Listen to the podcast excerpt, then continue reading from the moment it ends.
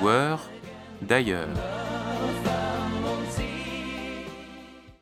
Bonjour les joueuses et bonjour les joueurs, je suis Hammer, le joueur d'ailleurs, toujours en Allemagne pour cette dernière chronique de la saison. Une chronique un peu particulière puisque je vous emmène aujourd'hui en reportage avec moi. Nous partons à Chemnitz, une ville de 245 000 habitants située dans l'ouest de la Saxe, en ex-Allemagne de l'Est donc, pour ceux d'entre vous qui sont assez vieux pour se rappeler ce qu'était l'Allemagne de l'Est.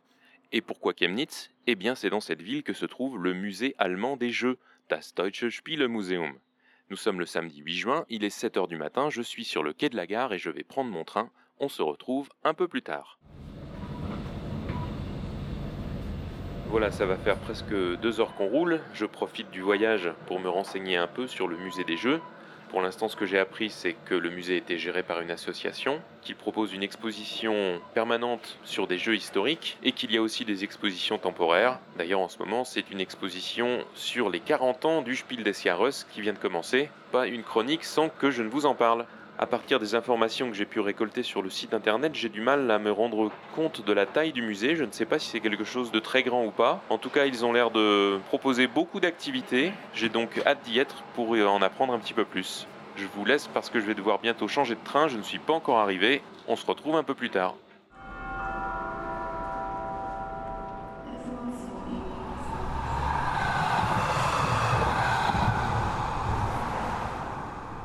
Voilà, je suis arrivé devant le musée des jeux, un bâtiment assez moderne, un peu à l'écart du centre-ville, qui me paraît, ma foi, euh, relativement grand, euh, plusieurs bâtiments accolés euh, les uns aux autres. Je vais rentrer voir pour voir de quoi il retourne.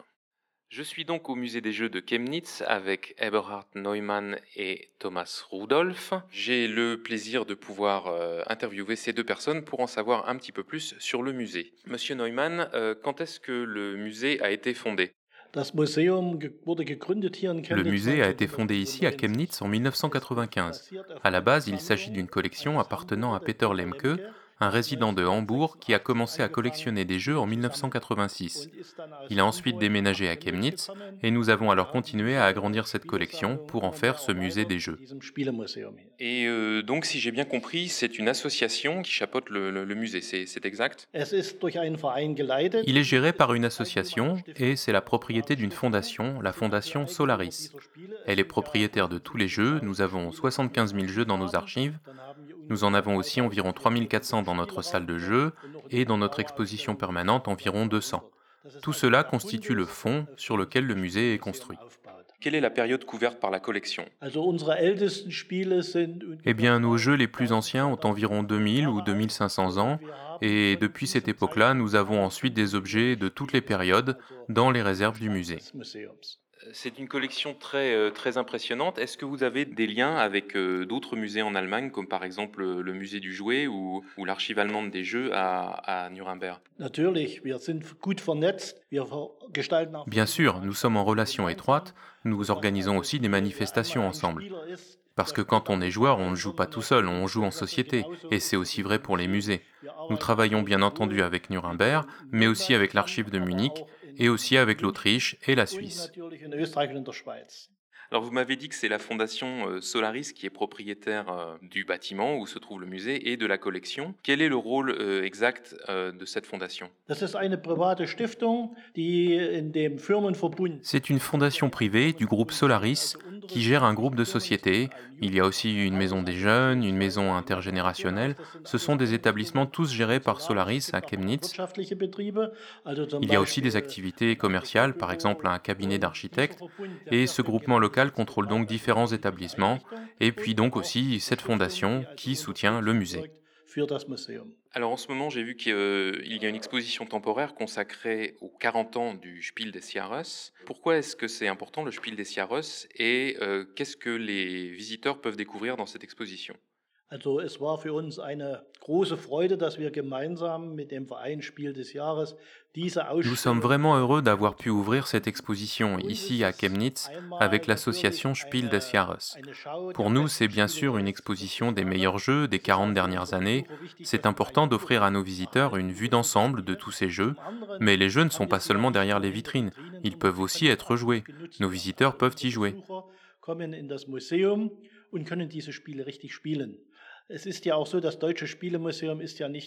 Le musée des jeux, ce n'est pas qu'un musée comme vous avez vu. Nous avons aussi une grande salle avec environ 3400 jeux où l'on peut s'asseoir et jouer. Nos visiteurs y passent de longues heures. D'ailleurs, euh, nous sommes l'un des musées où les visiteurs restent en moyenne le plus longtemps. Ils jouent et jouent encore. Donc euh, oui, c'est important pour nous d'avoir cette exposition temporaire. Et ce qui a été important aussi, c'est que pour la première fois, l'annonce des jeux nommés et recommandés par le Spiel des Jahres, faite par le président du jury Harald Schrappers, eh bien elle s'est faite ici même le 20 mai dernier, le jour de l'ouverture de cette exposition temporaire. C'était retransmis en live sur Internet et nous avons tous les jeux nommés euh, dans notre salle de jeu en ce moment.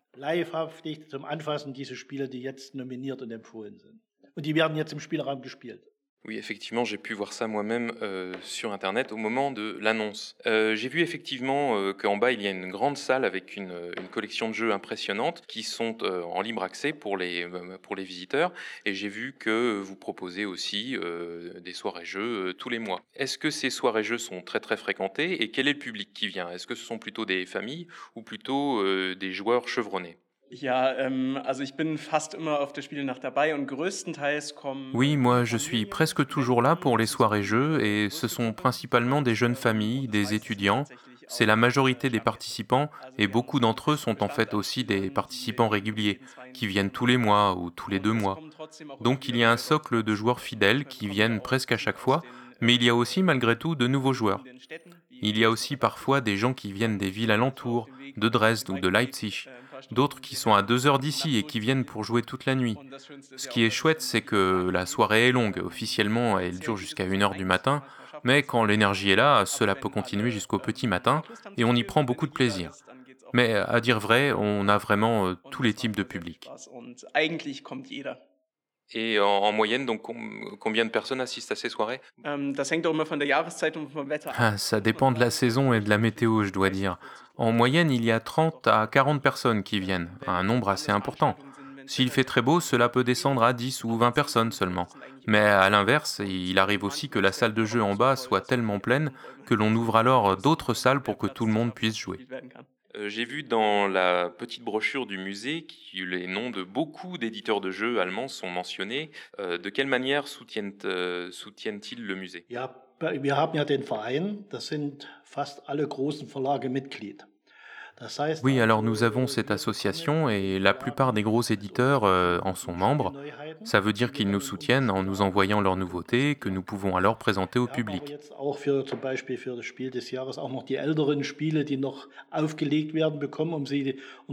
Pour le Spiel des Jahres, nous avons aussi pu récupérer les jeux plus anciens. Nous travaillons en étroite collaboration.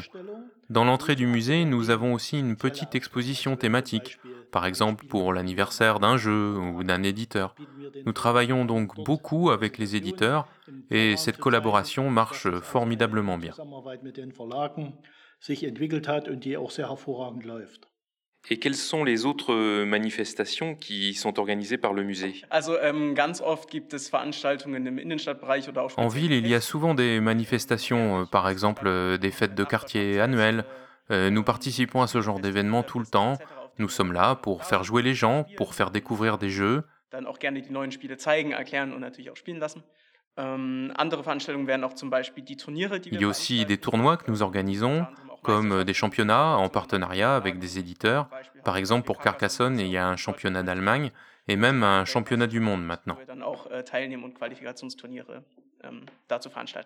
Das Spielemuseum macht auch internationale Projekte. Wir hatten jetzt erst le musée des Jeux réalise aussi des projets internationaux.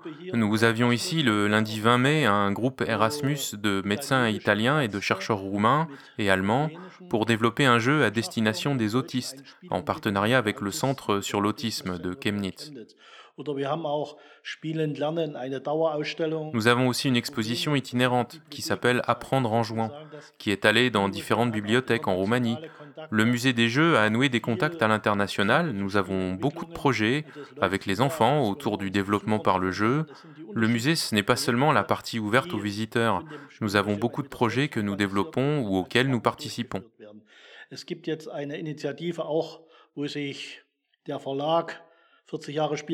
Il y a aussi l'initiative Jouer pour la tolérance, qui a été lancé par trois journalistes et que nous soutenons. Tous les mois, des gens de tous les pays viennent et jouent ici dans plein de langues différentes. Et le 12 juin, il y aura au musée une manifestation dans le cadre du Salon de l'intégration qui se tient à Chemnitz. D'ailleurs, la ministre de l'égalité, Madame Köping, viendra jouer ici avec nous, ce qui démontre que les jeux peuvent être de formidables instruments pour dépasser la barrière de la langue, parce qu'il y a des règles qui s'appliquent à tout le monde et que nous pouvons construire quelque chose euh, ensemble. De nos jours, euh, je trouve que c'est quelque chose de très important.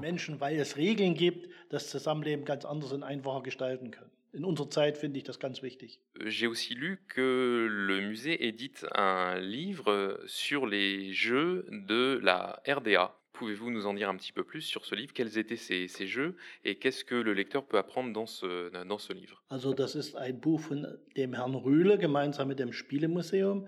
Der Rühle hat die umfangreichste Sammlung von Oui, c'est un livre de Monsieur Rühle en collaboration avec le musée des jeux. Monsieur Ruleux avait une collection de jeux extrêmement importante. Je dis avait à dessein parce qu'elle a maintenant intégré notre musée. Et une grosse partie de sa collection était composée de jeux de l'époque de la République démocratique allemande. Le livre donne une vue d'ensemble de tous les éditeurs qui existaient en RDA, comment ils se sont développés. Il y a aussi des choses un peu tragiques, des éditeurs qu'on a dépossédés de leur maison d'édition, d'autres qui ont été regroupés ensemble. C'est l'histoire de ces petites maisons d'édition privées qui ont disparu peu à peu. Das ist erstmal eine große Übersicht mit Fotos und großen Quellenangaben. C'est une vue d'ensemble avec des photos et beaucoup d'informations. En parallèle, nous avons dans notre exposition permanente une petite partie consacrée aux jeux de la RDA, où on essaye de montrer quels étaient les jeux disponibles sur le marché. C'était principalement des jeux pour enfants qui étaient très souvent thématisés. C'était des jeux à vertu pédagogique, par exemple sur euh, la pêche ou toute autre chose, tout autre sujet, basés souvent sur des jeux classiques comme le jeu de loi. Zu begreiflich zu machen, sei es, dass man gesagt hat, hier Angelspiele oder was es da alles so gab oder das berühmte Gänsespiel oder Hütchenspiele. Also, Et pour nous, c'est intéressant de voir parfois des personnes âgées venir avec leurs enfants ou leurs petits-enfants et leur dire Ah, ça, on l'avait aussi. Les jeux de la RDA étaient assez répandus dans les foyers est-allemands. Et c'est une tranche d'histoire pour laquelle on peut dire précisément combien de jeux il y a eu, et on s'est rendu compte aussi qu'il y avait beaucoup de jeux qui faisaient l'objet de toutes petites éditions par des ateliers. Par exemple, une fabrique de boulons produisait un jeu d'échecs fait avec ses propres boulons.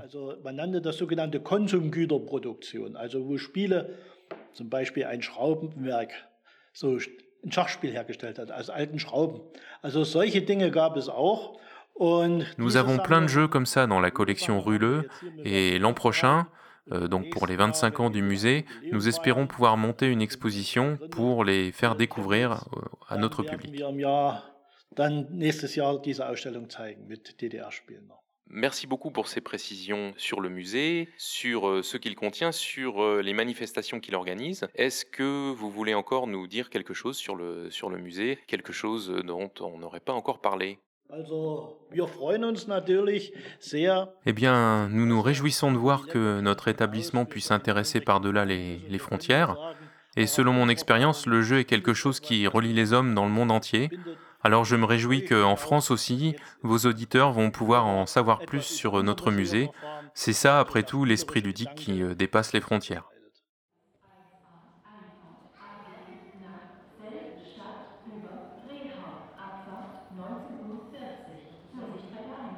Et voilà, ma visite du musée des jeux à Chemnitz s'est terminée, il est donc temps de conclure cette chronique. Alors, évidemment, je ne vais pas vous mentir, euh, le musée des jeux à Chemnitz, ce n'est pas très très grand. Les espaces d'exposition sont un petit peu petits, mais n'oublions pas que c'est un musée privé. D'ailleurs, j'ai appris que c'est le premier musée privé à avoir ouvert ses portes après la réunification dans l'ex-RDA. Pourtant, bien qu'il n'y ait que deux salariés et une équipe d'une douzaine de bénévoles, je trouve que le musée euh, propose beaucoup d'activités, participe à de nombreuses manifestations, propose une salle des jeux forte de 3800 jeux, ce n'est pas rien. Euh, le musée loue même des jeux au tarif de 20 euros par mois pour une boîte de, 10 jeux. Mais la vraie richesse finalement du musée, c'est ce fonds de 75 000 objets ludiques. Je parle bien d'objets ludiques et non pas de, jeux. Ça peut être euh, des objets plus petits comme par exemple des plateaux de jeux tout simplement. La plupart des objets, je pense, vient de la collection privée de Peter Lemke,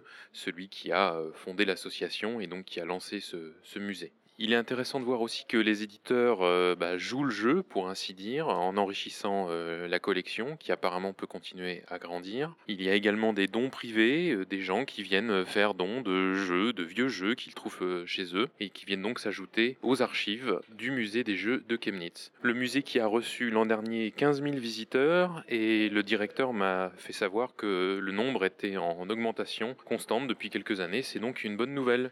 Bref, encore une belle découverte ludique en Allemagne. Merci encore au docteur Eberhard Neumann, le directeur du musée, et à Thomas Rudolph, l'un des bénévoles de l'association, de m'avoir fait visiter et d'avoir répondu à mes questions.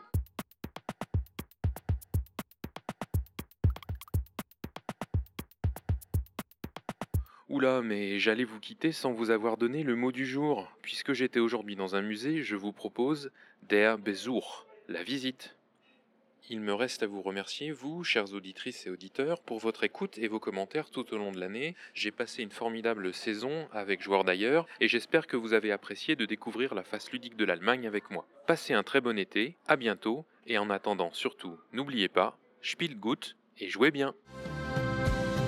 Et nous retournerons chez nos amis allemands afin de mieux les comprendre.